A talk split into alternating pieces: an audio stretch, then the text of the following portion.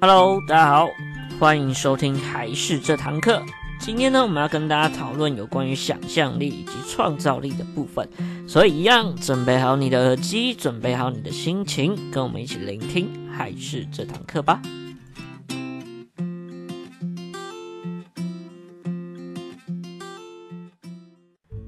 Hello，大家好，欢迎收听今天的还是这堂课。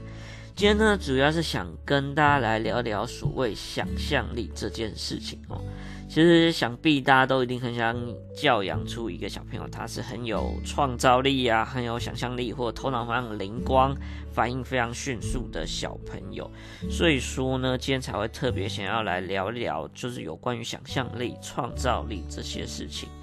那首先呢，也必须说，其实想象力跟创造力，它也是有所谓的关键的时间。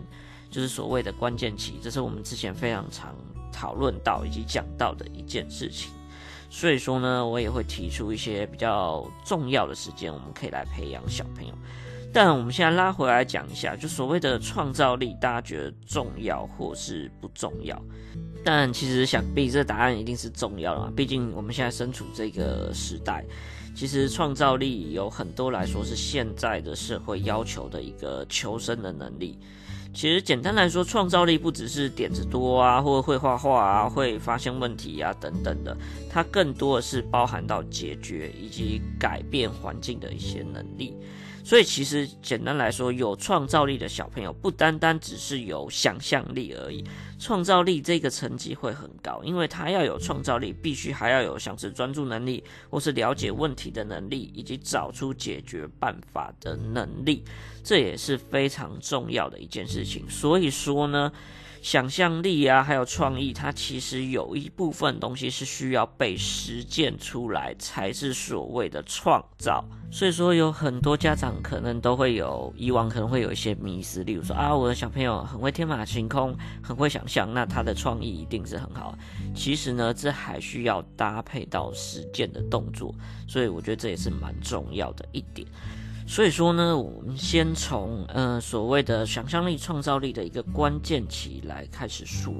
那像小朋友的关键期，大概九岁到十岁，会是一个非常重要的分水岭的存在。简单来说呢，其实我们的大脑多半大家都会有听过，会分成左脑跟右脑，然后左脑会比较偏向于理性的脑，而右脑会比较偏向于感性的脑。而所谓的创意，就是要把这两者实践加在一起，就像我们刚刚所说的，他要有天马行空的想法，但是他也可以把它实践出来。简单来说，就是两个脑域的，像是左脑跟右脑的一个结合，这样才是真正的创意的发展。那九岁到十岁就是一个关键的分水岭，因为有研究指出呢，不少的小朋友大概在九岁到十岁会面临一个创造力或他想象力比较呃会出现危机或崩坏的一个状况。原因是因为这个小朋友的年纪，他的呃前额叶会开始生长。所谓的这个前额叶生长，就代表说他的比较偏向于理性的脑会开始发展的比较迅速，而会抵消掉直觉的或者是比较偏向于感性的右脑的一个概念产生。所以说，有一些小朋友或者是呃比较偏向于中高年级的小朋友，他就比较不会像之前一样偏照自己的想象或自己的想法创意去做事情。像我们大人也是这样，通常会比较用分析的方式来做，所以说呢，就会有一些像我们发现到中年级以上小朋友，他在画画的上面呢，可能就不会像以前这样自由的作画，也不会像以前那样的比较没有逻辑或是无厘头的做法。所以其实九岁到十岁就会变成创意的一个很重要的分水岭，原因就是他开始在发展他的理性脑，而他的感性脑会稍微受到一些影响。因此呢，其实，在九岁之前的话，训练小朋友最好的方式呢，就是要在训练他的有关于感性的这个脑，或是直觉的这个脑域。因此，九岁以前的小朋友最好就是要培养他的专注力，并且呢，要加强或加大小朋友的一些经验或者是增广见闻的部分，借此来强化他的感性的脑的部分。而十岁之后呢，也要持续的去注意这方面的发展，但是也要开始训练他的一些执行能力，或是实际上的实操，这会变得非常重要，这样才会有解决问题跟不断创新的状况产生。所以简单来说，创造力就是结合手跟心的一连串动作，这也是非常重要的一件事情。不要再觉得说创意只是啊、要有天马行空，那这是其中之一的条件，要被做出来才是所谓的创意。我觉得这是一个非常重要的观念。而培养创意呢，其实有很多需要注意的地方，所以在这边提醒大家有几个地雷，尽量要小心，不要去踩到这个地方，不然的话很容易会影响小朋友创意的一个发展。第一个概念呢，就是我看一本杂志有举到一个例子，我觉得非常的呃鲜明的一个例子，所以给大家来参考。就他有说到有一个小朋友在上画画课，然后那堂画画课呢，今天要画就是一个风景画。所以呢，小朋友啊，就是在画风景啊，例如有画山、有画树、有画天空、有画白云等等之类，画得很漂亮。然后家长在旁边看，就觉得哦，我们小朋友画得很好。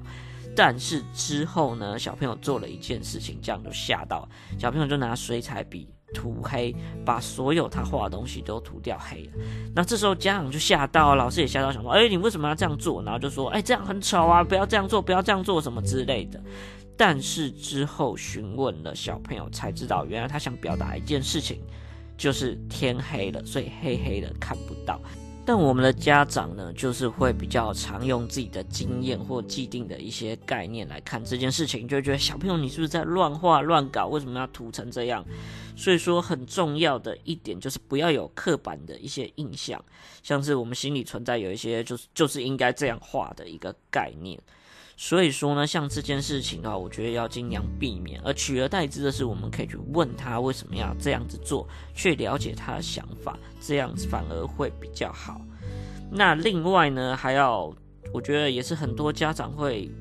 犯的一个毛病，就是也是一样跟既定印象有关，就是对小朋友的作品或小朋友的创作，或者他想怎么玩做过多的指导。例如说，他可能在画画，就说：“哎，这边少画了一些云啊，会更漂亮啊，或这边有一些树啊，等等的，会过多的指导。”我觉得这也是要尽量避免的一件事情。然后再的话，也是很重要一件事情，就是我们经常讲的，凡事都帮小朋友做这件事情。所以说呢，例如很多家长都会想说：“哎呀，要帮小朋友做啊，帮你做，这样子才会比较快，不然说你这样做要做到什么时候？”等等的一些方式去反应或者回答小朋友，就直接帮他做，这样反而会让他少了一些怎么去解决问题的方式，这也是很直接会影响小朋友创造力、想象力的部分。另外，我要额外跟大家讨论一个迷思，就是是不是所说人家说通常比较调皮的小朋友就是比较具有创造力。或者是有些人的小朋友会在家里面乱画啊，或画墙等等的，那这样我要不要去遏制他，或是要继续让他做等等之类的？但我觉得有一个重点就是，他可以不一定要是乖乖牌，但是呢，也不能让他变成说毫无规矩或规范的一个小霸王的一个概念。简单来说呢，有一些家长就会放纵自己的小朋友养成坏习惯，那会变得比较目中无人、自私自利等等的。这样子的话，其实反而会去影响别人，甚至是会让小朋友用惯用的想法和做法去探索这个世界，他就会比较不去听从别人的建议呀、意见。那这个就跟我们的所谓的创造力、想象力就会有一些相抵触的感觉嘛，因为其实还是需要靠别人的意见来不断的精进自己调。整自己，让自己变得比较呃弹性的一个概念。所以说呢，像这部分的话，该有的规则跟规矩也还是要做。但是呢，在这些建立之下，他可以比较自由自在的去发展以及创作。我觉得这样子才是真正的创意以及想象力的教学。那讲了这么多前面的一些概念的话，那我们要如何精进小朋友的创意呢？这就是我们接下来重要的一个主题啦。那首先呢，要增加小朋友的创造力、创意的话，第一点一定是要先增加他的生活经验，因为想象力的基础其实是在认知的基础之上。所以说呢，要增加认知的话，就要增加他的一些平常累积的一些经验。所以生活当中呢，首先要多教导小朋友去认识一下各式各样的东西。其次的话，有机会也可以多带小朋友去旅行。虽然现在是疫情期间，可能这一点比较难做到，但在台湾旅行啊，或是参加一些户外活动。等等的部分的话，让他去感受大自然啊，丰富他的认知等等，这些都是非常有效的，在大量加强小朋友他在生活经验还有生活认知上面，这样反而会更好。会讲这个样子的概念，也是我们之前呢、啊，在带小朋友的时候，我们带小朋友玩积木区。那那时候呢，因为在忙别的事情呢，我们就让小朋友先在积木区玩一下，自己先玩。然后呢，小朋友呢就有其中一个。他玩着玩着就突然把我拉住，拉过去，然后叫他看他的作品，然后他就给我看了一个，诶，长得非常像摩天轮的一个东西，但是又长得不太一样，因为它下面有一些轨道之类的。然后我就问他说，诶，这个是什么？他就回答我说，这是水车。然后我就很好奇，为什么你会做出水车这件事情？然后那时候呢，这个小朋友大概四岁左右，他就跟我说，就爸爸妈妈带他去旅游的时候。他就有看到水车，然后他就开始发挥自己的想象力，把它做出来，拼出他自己脑海中的那个水车的样子。所以我觉得这是一件非常有趣的一件事情。小朋友呢，丰富他想象力，并且透过积木把它实践做出来。我觉得这就是一个创意的展现。但这个最大的前提就是他要了解，他要认知这世界上有什么样的东西，他才有办法做得出来，发挥他的长才。这样，所以呢，第一个增加小朋友的一个生活经验跟认知能力，这是非常重要的基础。在第二点呢，要注意到的就是我们要保护小朋友的好奇心。其实三到五岁的小朋友，他开始会注意到外界的环境，然后他会对外界的环境产生很多的好奇感，他会想要去探索，想要提出各式各样的问题，以及非常喜欢问为什么。所以说呢，像面对小朋友提出的各种稀奇古怪的问题啊，有一些家长就会比较偏向于呃不想回答，或者这这不就长这样吗？会有敷衍的回答的方式。所以说呢，其实我觉得这是一个比较可惜的地方，因为我们会之所以会慢慢进步啊，就是在这些异想天开的过程当中，不断的改善，不断不断的一些进行。所以说呢，当小朋友有这些为什么啊，以及异想天开的想法的时候，正说明他们对这个世界开始有一些比较强烈的好奇心。那所以说，这时候他们的像是观察力啊、记忆力啊、思考力啊，或者是创造力等等，就是开始在蓬勃的发展的阶段。所以像这个时候的话，我觉得父母亲应该尽量肯定或者是鼓励小朋友。然后就像是要保护小朋友的一个好奇心一样，尽量努力的去保护。对他们提出的一些问题，如果我们知道的话，我们就可以简单的解释给他，并且或许有一些比较启发的问答来回应他们。例如说，小朋友他可能呃他还不到这个年龄阶段的话，我们就可以用比较能够听得懂的方式来做一个类比的回答，这样也可以解释给他听，让他了解为什么要这样做等等的方式。那如果我们不了解的话，我们也不要说，哎，就直接啊，说说，哎，不要问啊，或是等等的，或是直接哄骗他们之类的，这样反而会不太好。所以呢，我们最好的做法就是，哎，我们可以一起去找答案，一起想想看，这样子的才会刺激他们不断去想，跟不断去解决的一个能力，这样反而是比较好的操作模式。再的话，第三个方式的话，就是透过阅读以及故事的方式来培养小朋友的想象力跟创造力。其实阅读呢，是由连续而且具有形象性而且有逻辑性的组合，所以可以使得我们的小朋友的大脑去主动的思考，然后以及富有想象力的创造性思维的产生。因此呢，阅读是培养想象力一个很重要的关键。像年纪小的小朋友啊，可能认识的字不多，所以爸爸妈妈最重要的是可以做亲子共读的一件事情，或是帮他们挑选一些比较合适的绘本，让小朋友可以透过跟爸爸妈妈一起的阅读来增加自己的呃一些看图画，以及接触到新鲜的事物，借此可以增加他的一些新的感知啊，或者增加他新的想象力也说不定。然后父母呢，最重要的是要根据小朋友的年龄，然后我们可以调整，例如在阅读故事的时候会留一些小余地，让小朋友自己去想象后面的故事发展或接下来的事情，你觉得会怎样？让小朋友可以去想象后面的事情。而对于一些年纪比较大一点的孩子的话，其实我们也可以给他一个主题，让他自由的发展他的故事的内容。例如说，对于比较小的小朋友的话，比较适当就是我们提出一些问题，让他可以接下去；而比较大一点的孩子的话，我们就可以让他自行想象、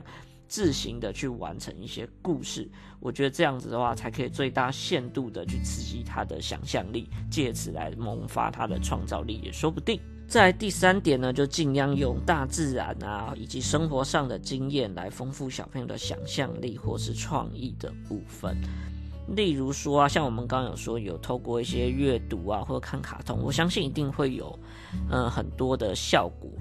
来增加小朋友想象力，但最重要的事情是我们生活在这个大自然里面，生活在这个世界上，所以我们有的时候用这世界上面的经验来教小朋友，这样反而会更实际一点。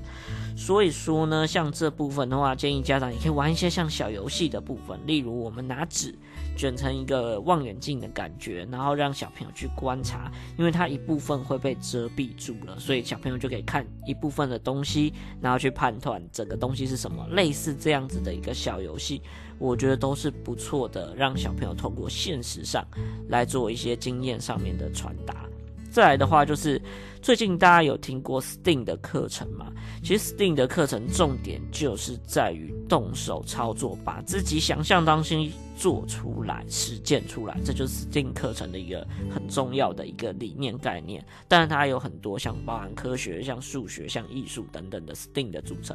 但是它的理念很重要，就是动手做出来、实践出来。所以大家可以参考这样的一个理念。例如说，像美国的有一些教育就会这样做。好，我们今天要做一把宝剑出来，就做一把剑。那我们手边的材料有木头啊，有纸啊，有什么？大家就想办法自己去做出自己的宝剑。你可以用积木做也好，你可以用纸张做也好，等等的方式，不限形式。但我们就设定一个主题。来做出你生活当中可能会产生那样的东西，我觉得这也是一个很好的想法。大家可以照这样子的一个方式去带领小朋友来玩，或者是来操作。我觉得这都是一个蛮好的教学手段。所以简单来说呢，今天我们重点是要跟家长讨论有关于想象力啊以及创造力的部分。所以重点就是想象力不光光只是想而已，我们还要做出来，这就是一个非常重要的概念。所以提供以上这几个方式